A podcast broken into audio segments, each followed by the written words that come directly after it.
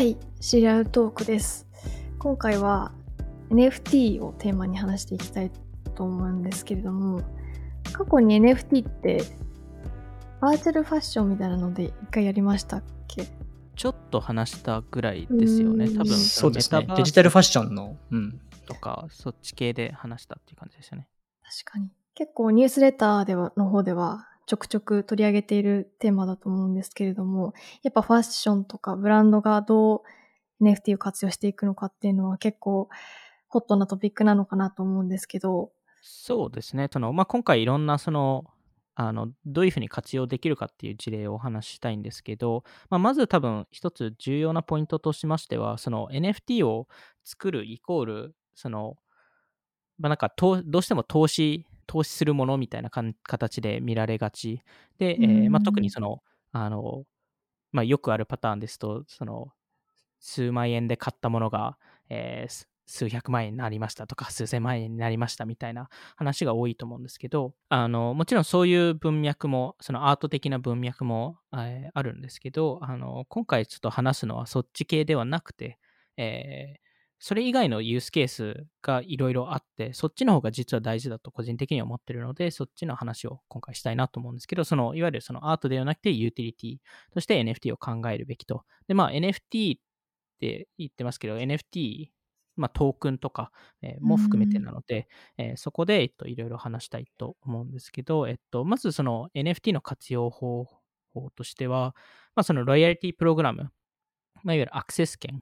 として、えっと、活用できるのかなと思ってるので、まあ、例えばその NFT を持っているいると、えー何か特典がもらえたりとか、えー何かの、えーイベントに参加できたりとか、えーブランドの、うんえっと、情報を先に知ることができたりとか、えーそういうのが、えっとまあ、一つ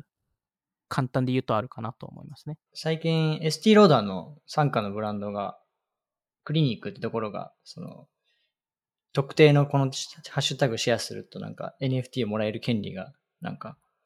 得られますみたいなことをやったりとか、まさにそういうキャンペーンの意思として、化粧品会社とかが初めてそういうことをやり始めたなっていう感じだったんですけど、やってました。そうですね。やっぱりそういうそのタスク型で、えっと、NFT をもらえる、いわゆるその、ぎまあ、いわゆるゲーミフィケーションのかん形で、その何かをコンプリートすると NFT もらえますよと。で、その NFT を活用してどうするかっていうのは後で決めるといいんですけど、あのそういうそのよりロイヤリティが高い、えー顧客向けに、えー何かいろいろやってもらって、それで NFT をコレクションとして集めうん集めるっていうところだと思うので、で、その NFT を、えー場合によってはその活用して、えっと、まあ、いわゆるクーポン券みたいな形で何か他の、えーものをアクセスできたりとか、えっと、場合によってはその、えー NFT ホルダーだけしか買えないものに、えーしたりとかもできるので、まあ、いろんな多分そこの、えーアクセス権っていう意味だと、えっと、ユースケースがあるかなっていうところと、あとはやっぱりその、えーコホート型、えー顧客をコホートとして考えますと、やっぱり初期ファンほど、その、えーブランドの応援をしたいので、あのでうんただ今だと初期ファンっていうのってなかなか見せられないじゃないですか。うん。それこそ、例えば沼田さんとかも、キャスパーの最初のオフィスパーティーに、オフィスパーティーでしたっけ？えっと、あの、ローンチのパーティーですね。そうですよね、はいに行ってるんですけど、そそれそれを証明する、まあ、写真とかあったとしても、別に、例えば僕がその写真をコピーしてあげて、僕が行きましたって言えるじゃないですか。はい。でも、その時に、例えば、えー NFT をもらっていれば、それがすぐ証明できるんですよね。それが沼田さんがも持っていたと。しかもそれがちゃんとキャスパーから送られてきたものっていうのが。なので、そういう形で、その初期ファンがちゃんと自分が初期ファンっていう、えー証明ができるもの。証明できるっていうのはね、でかいですよね。はいっていうのがでかいっていうところと、で、逆にそのそれが証明できるからこそ、えーブランド側としても初期ファンだから何か特別な商品とかギフトとかを送るっていうことができるので、この新しいギフティングの、えーやり方も出てくるかなと思っていて、で、それがこのウォレットの概念なんですけど、大体その NFT を持ってる方って、えー NFT ウォレット、えー大体メタマスクとかレインボーとか、えーいくつかはい。バージョンがあるんですけど、あの、まあ、メタマスクが多分一番人気なので、メタマスクの話すると、その、メあの大体ウォレットにアドレスっていうものがありまして、いわゆる自分の、まあ、いわゆる登録 ID みたいな形なんですけど、それをブランドが知っていれば、その人に対して物を送れるんですよね。で、これをエアドロップってあの NFT 業界では言うんですけど、そのエアドロップを何でも送れ送り合うことができるので、なので、えー追加で、まあ、この人はこの NFT を持ってるから、えーさらに、えーそのディスカウントコードの、えー NFT をあげましょうとか、えー場合によってはそのコラボしてるブランドの NFT をあげましょうとか、えーなんかいろんな形でそのプレゼント交換みたいなことが、えーできるのが一つ面白いポイントかなと思いますね。やっぱりそういう意味だと、あの、新しいブランドとかは、こっちの事例の方が試しやすそうですね。そうですね。初期ファンのうん。みたいなところで言うと。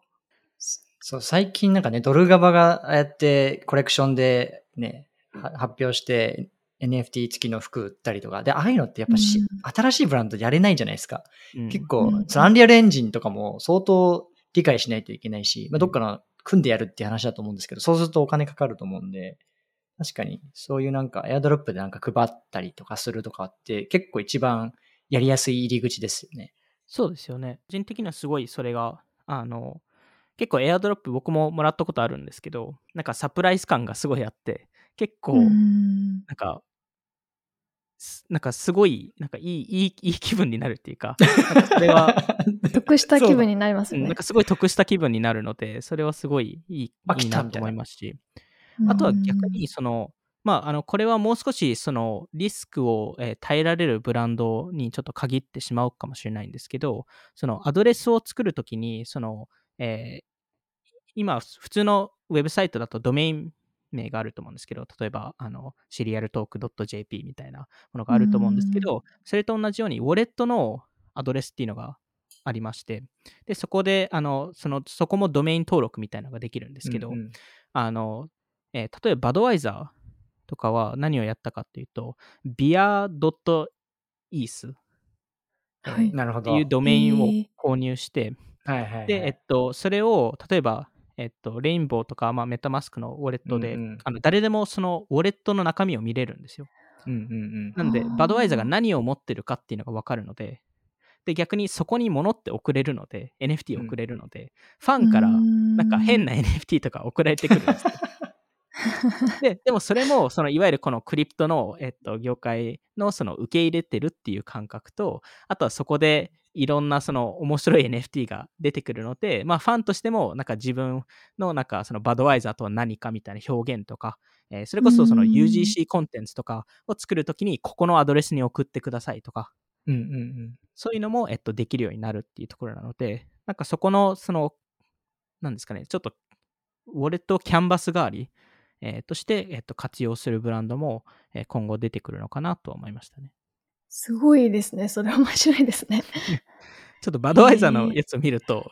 やっぱりちょっとエッジの効いたそうですいいのが出ねてくるなんか、そのおふざけな感じがいいっすね。うんはいアドバイザーっぽい。ちょっと、ちょっとやばいやつとか、そういうのがやばいやつ含まれてるんですけど、まあ宮武さんがやばい、ちょっとって言ってるやつはかなりやばいやつなんで。ええあの、あの、まあちょっと、ちょっとし下ネタ系な、えーやつが、そうですよねえー出てきたりする。はいはいまあ逆にビール会社だからこそ許されるっていうところもあるんで、うあの彼らの場合は。っていうのが、えっと、あったりするので、多分いろんなその形で、えっと、使えるっていうところもあったり、あとはそのやっぱり、あの、ゲームとかですよね。えー一つ大きな、えー領域でいきますと、はいあの、それこそ、ブえっと、ブルーベリーとかの、えー最近 NFT ドロップやってましたけど、バ、バーバリーですよね。あバ、バーバリーですね。バーバリー。えっと、バーバリーがやってましたけど、えー彼らは、えっと、ミシカルゲームズっていう、えー直近でユニコーンになったクリプトゲームの会社なんですけど、早かったね。あの、そこと、えー連携して、えっと、NFT ドロップをやっていて、なんで、うんえっと、結構、クリプトゲームは今後すごい流行ると思うので、あの、そこと早めにブランドが連携する、えーチャンスでもあるかなと、えー思いますと。ああれって結局ゲゲーム、ゲーム側との、そのいわゆる協業みたいな形で、ブランドが勝手にやれるわけじゃないじゃないですか、まだ。あ、勝手にできないですね。ですよね。なんか、そこも結構、まだハードルだなと思ってて、フォートナイトとのバレンシアガとかも、あれちょっと NFT じゃないですけど、はい。ブランド側がやっぱ勝手にやれるものになっていかないとなかなかそのね、増えていかない、ユースケース増えていかないんだろうなっていうのは、ああいうプラットフォーム側の話は結構思いますね。そうですね。なんで多分勝手にできるっていうと、まあ、ロブロックス内だと、えっと、ある程度勝手にできるっていうところも、えっと、ありますし、あとは、あの、あれですね、えっと、まあ、サンドボックスとかディセントラランドとか、うんそのよりその、あの、オープン型なあのゲーム、クリプトゲーム、えーですと、あの、より自由に、えー連携ができるので、えーま、まあ、もちろん少し技術的なあのノウハウ必要ですけど、えそういうところで、えっとえ活用できるのかなと思うので、まあ、ただ、このクリプトゲーム自体は、え一般、一般の方々が、えっと入りやすい、そのクリプト業界に入りやすい、えーステップでもあるので、だからこそ、えー確かにそのブランドとしてもあのそういうところに入入った方が、えーいいのかもしれないっていうところですね。そうですね。と NFT アバターですと、個人的には3つの、えーブランド側としては3つのその取り組み方があると思ってまして、え1つはその購入、えーっていうところで、えーまあ、いわゆるその、あの今存在する NFT アバターを購入するっていうところで、まあ、それこそビザがクリプトパンクスを、えー購入した、えー購入したり、えーアリゾナ ICT が、えーボードエイプスを、えーかなり数ヶ月前に購入したりとかしているんですけど、えーまあ、各その NFT アバターのコミュニティによって若干そこの受け入れ方が違うんですけど、あとルールも違うんですけど、えっ、と、ボードエイプスとかの場合に関しては、あの、その商業権みたいなものが、うんえっ、と、所有者が、えっと、持つことになるので、えーなので、そのボードエイプスのアバターを購入すると、それを自分の、あの、それでグッズとか勝手に販売して OK なんですよね。うんうん。なので、えっと、実際に、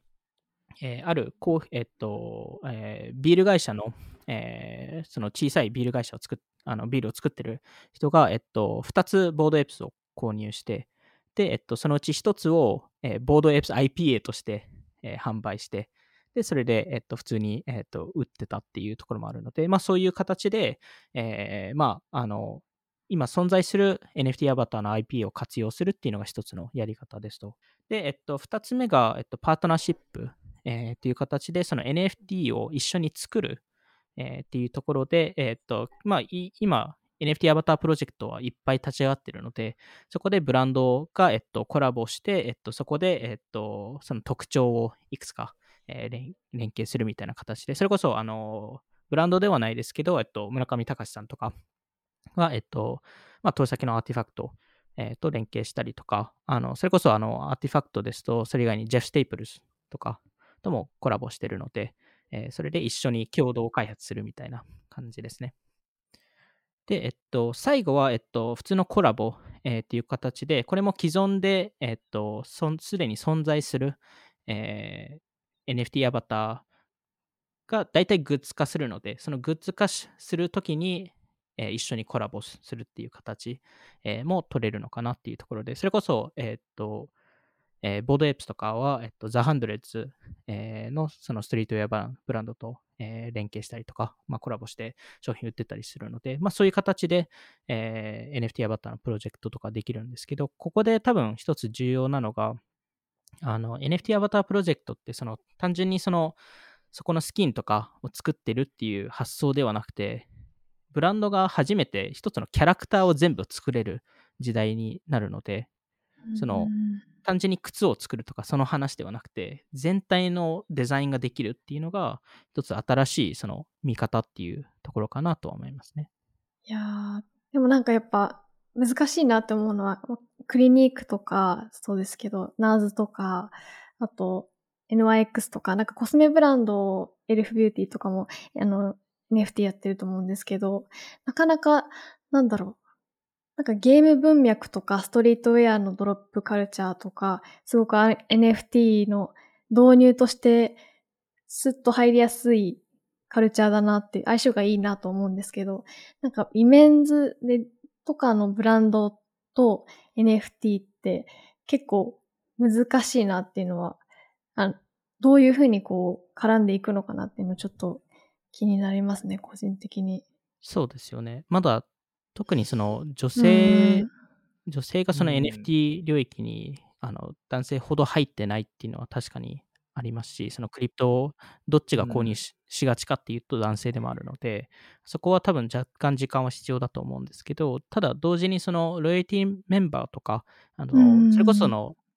投資文脈ではなくて、そのロイヤリティ文脈、えー、っていう形で見ると、えー、逆にその、まあ、男女問わず、えー、活用できるのかなと思いますし、逆にその、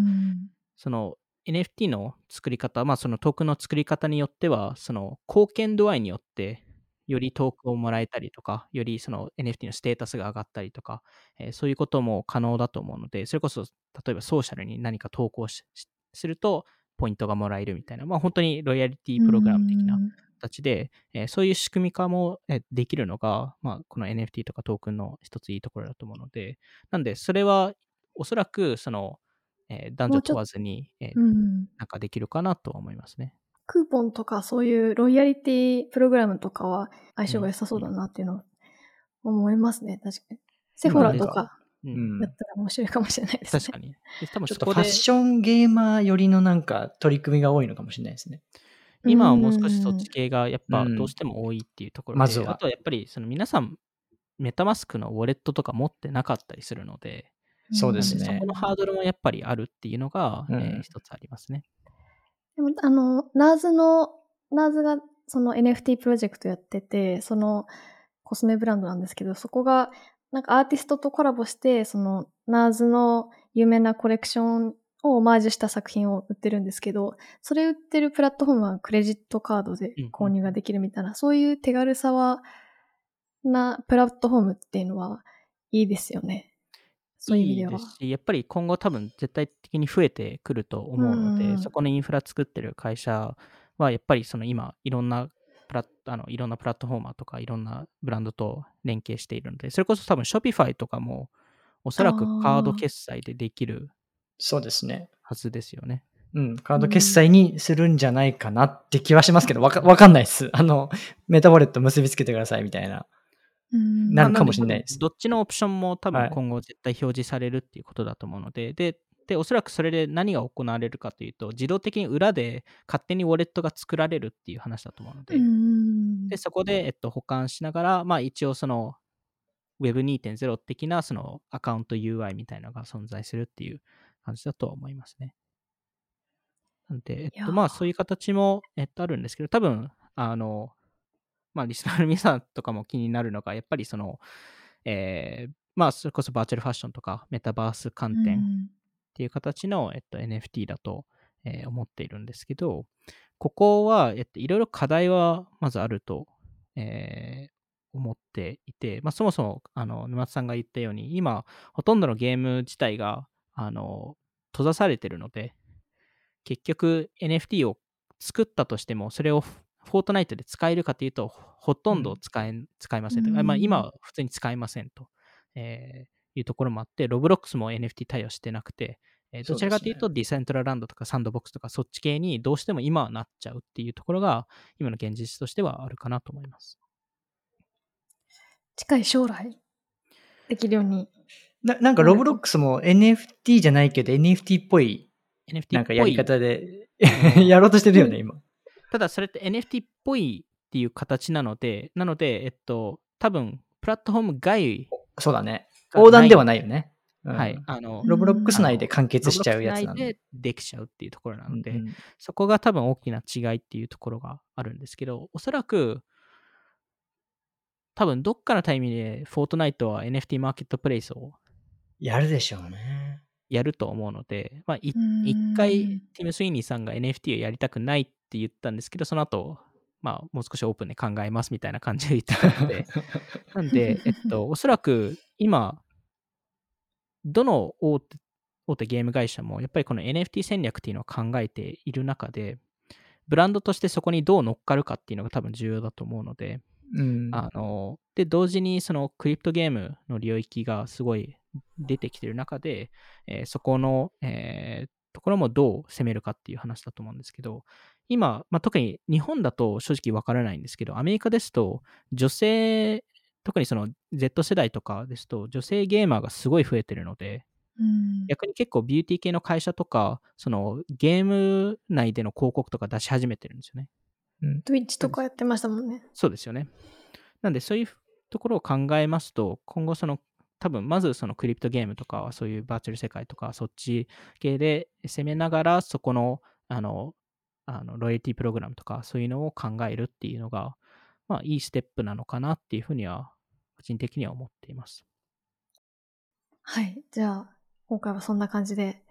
終わらせたいと思います。ありがとうございました。ありがとうございます。ありがとうございます。